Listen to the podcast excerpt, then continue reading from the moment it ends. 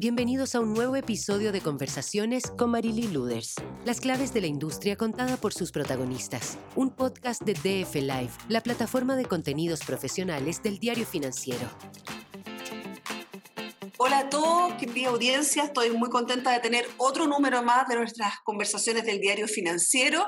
Como ustedes saben, esta tercera temporada está enfocada en las empresas por dentro, en cómo los gerentes generales están tomando las decisiones, cómo están reconfigurando un mapa desafiante y a la vez difícil Em, y por eso hoy día tenemos un pequeño cambio, no tenemos un CEO, sino tenemos un estudioso de los CEOs.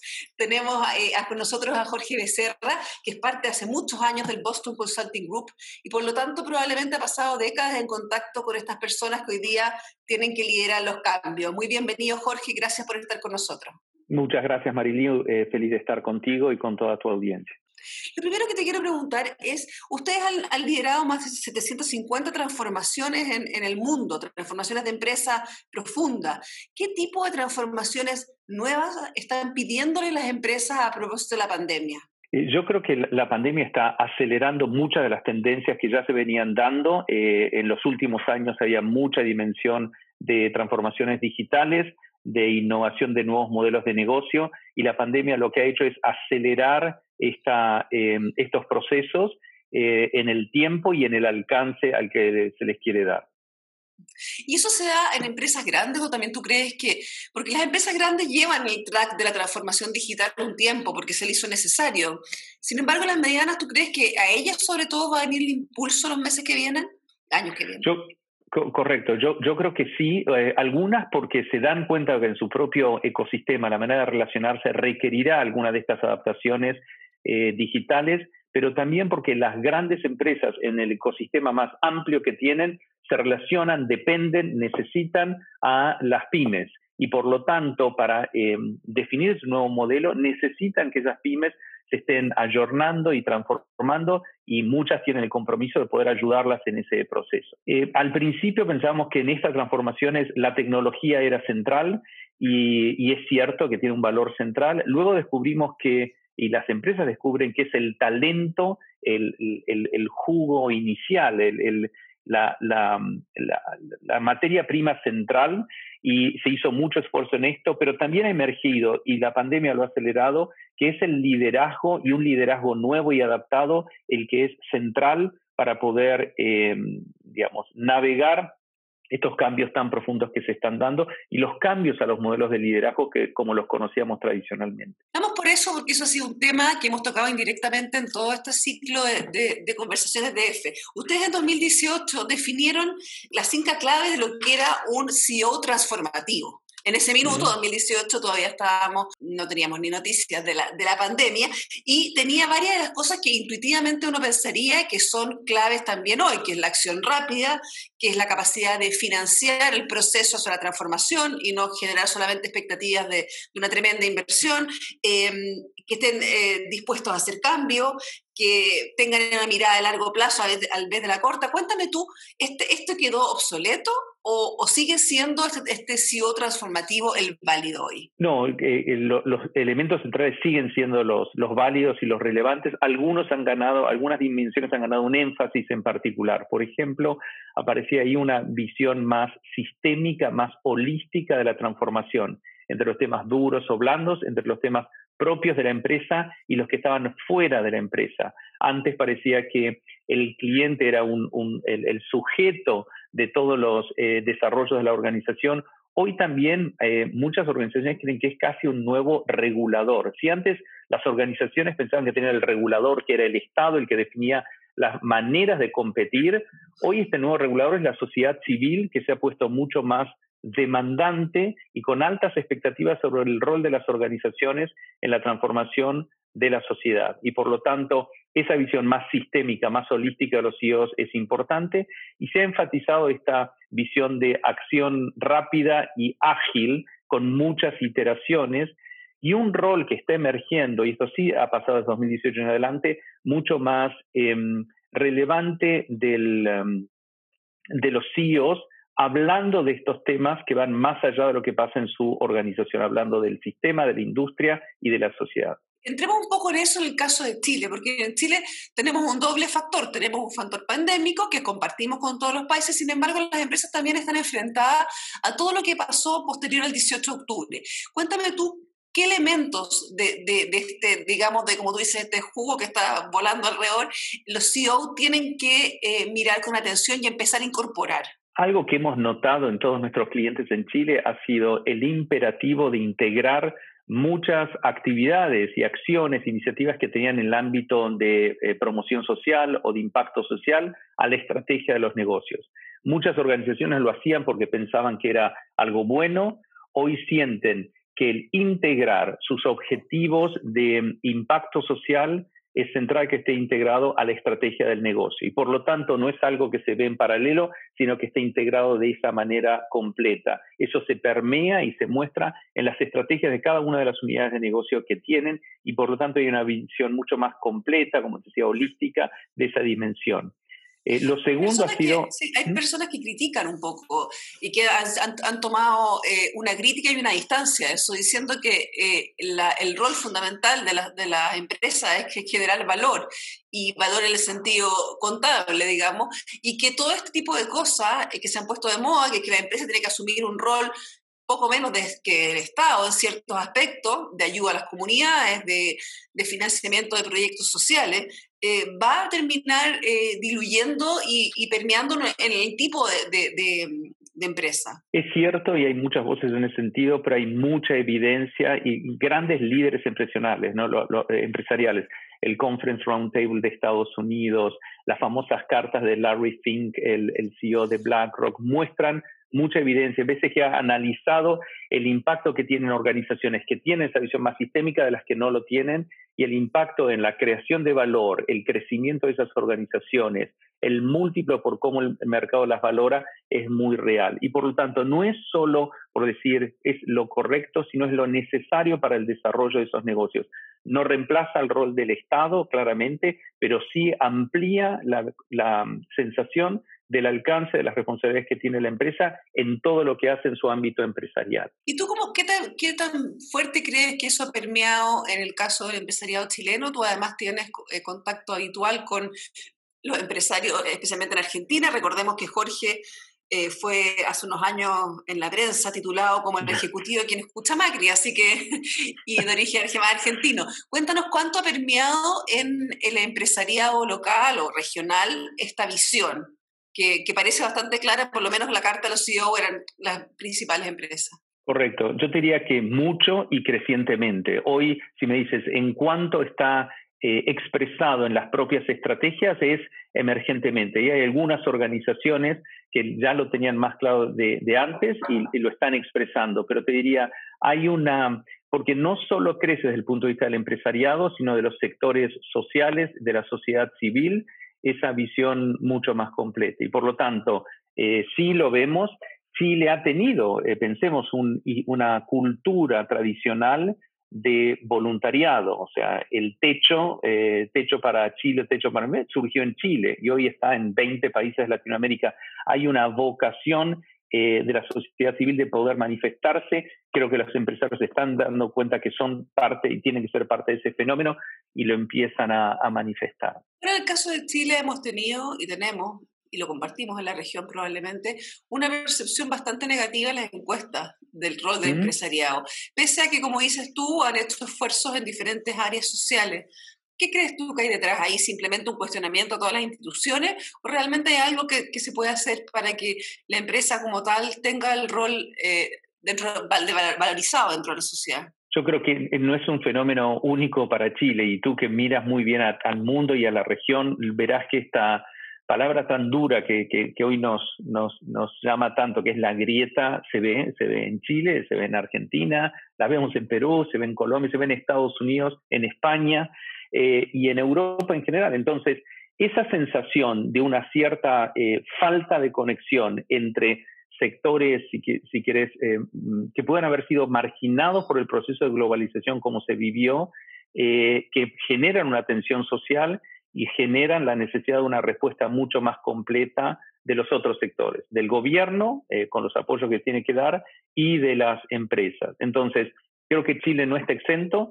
Ha emergido indudablemente desde el octubre del año pasado, pero se ha puesto sobre la mesa y muchas de las iniciativas que se están dando buscan eh, sanar algunas heridas históricas, pero sobre todo crear un nuevo modelo de, convivencia. ¿no? Ahora los directores con los que uno habla, los gerentes generales te dicen, no puedo entender el fenómeno, es un fenómeno muy complejo, con muchas muchas cosas entre medio, y ellos mismos muchas se quejan que sus asesores vienen precisamente, o sea, la gente que le está explicando esto, vienen precisamente de estos sectores que no, que no han sido capaces de leer esto. ¿Tú qué le recomiendas cuando te dicen, ¿cómo entiendo todo esto? ¿Por dónde parto? ¿Cuál es la recomendación? ¿La academia? Eh, ¿La asesoría externa? Eh, yo, yo, creo que quizás todas esas, ¿no? Pero de una manera balanceada. Y es cierto que muchos de los estudiosos, analistas, consultores, podrían no haber anticipado estos fenómenos sociales que muchas veces son muy emergentes. Pero lo que muchas organizaciones hacen que es esa capacidad de escucha. O sea, muchas organizaciones han pasado por un proceso de decir, desarrollo productos que creo que son lo que necesitan los clientes, lo optimizo su producción y luego los vendo, en una actitud más de empujar una convicción propia. La realidad es que em, cuando uno dice, escucho realmente profundamente las fricciones que tiene la sociedad, muchas de las innovaciones que han venido en transformación digital han venido por identificar fricciones, cosas que funcionaban mal en un sistema mm, comercial, en un sistema de distribución, en un sistema de producción, ¿Me, y tratar de resolverlas. ¿Me pones un ejemplo a ver que, cómo una fricción se transforma en una solución? Eh, Imaginémonos en el caso de la banca, eh, el hecho de decir toda la información que tengo en mi, um, en mi uh, cuenta bancaria o en mi proveedor bancario es solo de este. El fenómeno del open banking, ¿no? de la banca abierta que se está regulando en Europa, plantea que esa información es del cliente y que por lo tanto tiene que estar disponible para el quien él decida. El otro también, que es un caso histórico de entender eh, las devoluciones, que cuando compraba algo online y no lo podía devolver fácilmente. Son pequeñas eh, fricciones que crean mucha frustración y muchas veces las compañías establecidas dijeron, bueno, mi modelo no permite hacerlo, hasta que viene un, un attacker, un, alguien que va a cambiar ese modelo. Exactamente, y, y, a partir de ahí se puede lograr eso. Esa actitud de disrupción sobre lo que estoy haciendo eh, antes de que lo hagan otros, creo que es central. De la misma manera que se hace en productos y en servicios en el ámbito empresarial, hay que hacerlo también en la dimensión social, de servicios públicos o de las relaciones sociales. Eh, por ejemplo, el gobierno en, Chile había avanzado en todo un proceso de digitalización de las relaciones con el ciudadano, el concepto de una ventanilla única, el concepto de que para pedir un certificado lo pedía una sola vez y quedaba accesible a algún lugar. Hay muchos ámbitos de la vida cotidiana que tienen fricciones y son las que hay que tratar de eh, enfocarse a resolver. Enfocarse en ella. Ahora, ustedes como eh, BCG hicieron un informe que se llama eh, Cómo las transformaciones cómo los, líderes transformacionales lideran en la pandemia. Y una de las conclusiones que me llamó la atención era que efectivamente parecía que tener un CEO nuevo podía ser un factor de ayuda. O sea, liderar una transformación en este contexto podía ser mejor con un CEO nuevo. Cuéntame un poquito más de eso. Deberíamos ver, ver, los próximos meses una ola de, de nuevos gerentes generales o, puestos directivos yo, creo que no necesariamente, quizás el espíritu del comentario tiene que ver con una nueva manera de liderar, porque la, la, disrupción de esta pandemia es tan transformacional que muchos de los mapas mentales anteriores no funcionan. Entonces sí aparecerán eh, nuevos CEOs en algunas compañías, pero hay cambios de actitudes y, de mapas mentales de muchos CEOs. algo que hemos visto es, las organizaciones históricamente el CEO sentía que con su propia organización lo podía hacer todo solo. O sea, la organización, la empresa era suficientemente grande para poder tener proveedores, consultores, compañías de tecnología que lo ayudaban. Eran autónomas y eso te creaba una sensación casi de eh, aislamiento, es decir, lo puedo hacer solo todo este proceso de transformación digital, pero en particular la pandemia desde el punto de vista social o médico, te dice, no hay salvación si no es con todos. No puedo hacerlo solo, necesito a otros. Y fuerza esta visión de los ecosistemas. Tengo que hacerlo solos. hay fenómenos, se habrán leído ahora toda la tendencia de los bonos verdes y el green financing eh, y el tema del Amazonas y el medio ambiente, los cuatro bancos más grandes de Brasil están desarrollando una iniciativa conjunta. Por primera vez, grandes competidores como Santander, Itaú y otros. O sea, y Bradesco tiene que ser un CEO con capacidad colaborativa. O sea, Exactamente. Que tenga una esa capacidad de, ir a otro de y integrarse. Muchas veces los, eh, las, las organizaciones pensaban, yo tengo que hacer algo con otros, pero voy a liderar. Hoy en la visión de ecosistema habrá algunos que quieran orquestar, participar o eventualmente estén llamados a liderar, pero con una visión mucho más abierta, como tú dices, mucho más eh, colaborativa. Estamos hablando con Jorge Becerra del Boston Consulting Group. Ahora me gustaría pasar a otro tema, que el ustedes mm. también como grupo eh, han estado muy activos y que es un tema que a nuestros lectores les preocupa y, nos entregan alta lectoría en estos temas, que es cómo va a evolucionar el teletrabajo. En un informe llamado, eh, más bien titulado, El trabajo remoto funciona, como una, un statement, eh, pero ¿a dónde vamos desde ahora? Ustedes trataron de ver un panorama de cómo podía ser un mundo eh, post pandemia con el teletrabajo. Cuéntame un poquito de eso y cómo lo ves en el caso de Chile. Yo creo que, em, como decíamos, la pandemia ha acelerado muchas de estas tendencias. Hace dos años ya empezamos a hablar del futuro del trabajo y la pandemia ha acelerado una de las expresiones de ese futuro del trabajo, que era el teletrabajo. Eh, y la posibilidad que, se da.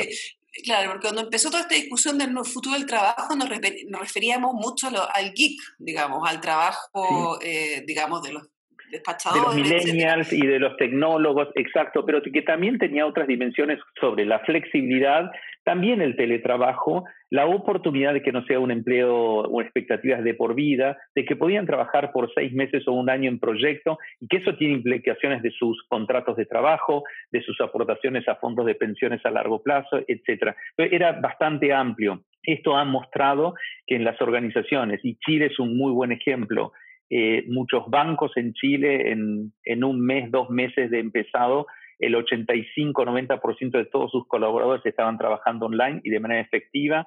Ya hay evidencia del impacto que ha tenido la productividad eh, general, eh, la preferencia.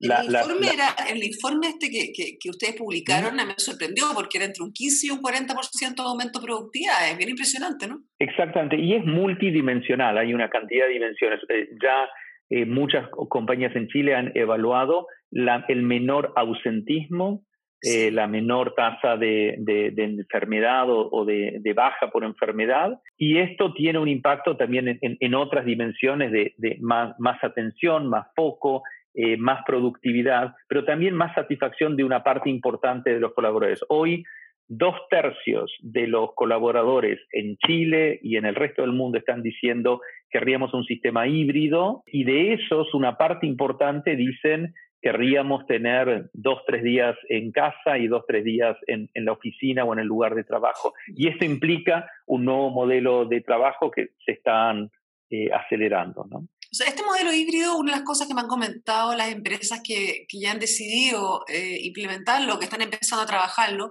tiene la dificultad que hay un grupo de colaboradores que no van a poder estar en modalidad híbrida, que van a tener que estar presenciales, y que tratar con la frustración de ellos también es un desafío para liderar porque de alguna manera, como bien dices tú, las personas están visualizando la idea de tener un, tiempo más, eh, digamos, trabajando en su casa y un tiempo en la oficina, pero hay algunos que no pueden por razones obvias. ¿Cómo se maneja esa fricción? Yo creo que, como bien dices, con una necesidad de segmentar muy em, eh, adecuadamente toda tu base de colaboradores, porque también aparece en esas encuestas un grupo, no muy alto, pequeño, pero material relevante, de gente que no querría trabajar en su casa y que quiere trabajar eh, en el lugar de trabajo. Y por lo tanto hay un tema de eh, machear, de alinear esos segmentos de gente que solo querría remoto, que quiere el híbrido o que quiere solo presencial, a las distintas funciones.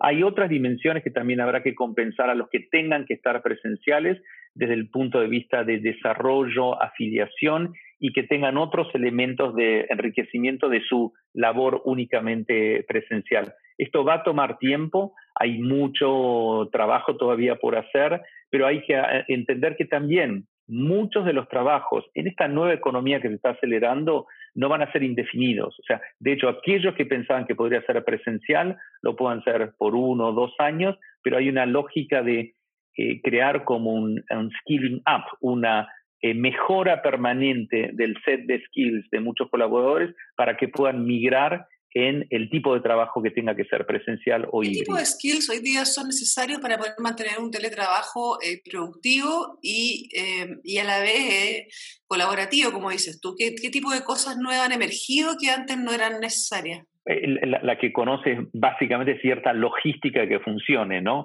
O sea, las conexiones de Internet, la silla de trabajo, las pantallas, hay un contexto logístico que las empresas están llamadas eh, a, aportar y a favorecer.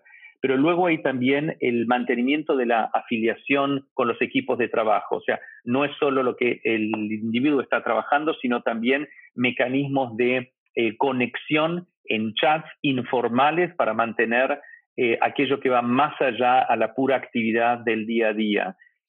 Tercero, es una comunicación con los líderes de la organización. Hay nuevas, más con el concepto de redes sociales, de mecanismos de conexión con los líderes, el CEO empieza a tener una mucha mayor cercanía con todos los eh, colaboradores. Y por lo tanto, los esquemas de desarrollo, hemos visto en muchas organizaciones en Chile, la participación y la satisfacción de muchos de los trainings que ahora son eh, esencialmente virtuales es mucho mayor, hay un nuevo estilo y una nueva manera de eh, ofrecer estos programas de capacitación. Entonces, hay muchas dimensiones donde todo esto se va a ir eh, adaptando, ¿no? Y Chile ya está mostrando avances importantes en esto. Ahora, para cerrar, Jorge, se nos está acabando el tiempo, pero tengo una pregunta difícil, eh, pero que me ha salido en varias de las discusiones. A juicio tuyo, que estás mirando el fondo de las empresas de, de afuera, o sea, que no estás involucrado, ¿tú crees que los CEOs que los gerentes, que los directores de empresa deberían involucrarse activamente en la definición constitucional en Chile. Deberían participar, me imagino que no como constituyentes, porque es incompatible con un, con un rol de ese, de ese tipo, pero sí en la participación, la opinión, en, la actividad, eh, en las actividades, en las diferentes discusiones, foros. ¿Tú crees que, es deseable un sector empresarial que se involucre? Hay varias visiones, hay personas que dicen que en realidad eso no es su ámbito, que es mejor que se lo dejen a, las entidades gremiales, y otros que dicen que, que, esto es un proceso de todos, y como es de todos, tiene que también estar la voz de, de las personas que están en las empresas. E, esta es una opinión muy personal, ¿no? Y habiendo visto cómo estos fenómenos se dan en otros países, pero yo diría, eh, yo creo que es la responsabilidad personal de mucha gente que quiera tomarlo el tener una voz activa sobre algunos temas del ámbito que le sea relevante. Entonces, lo hemos visto en otros mercados, eh, sobre otros temas de impacto social, CEOs que toman una posición y a través de sus cuentas de Twitter o de las manifestaciones que tienen distintos foros hacen una mm, expresión de su posición.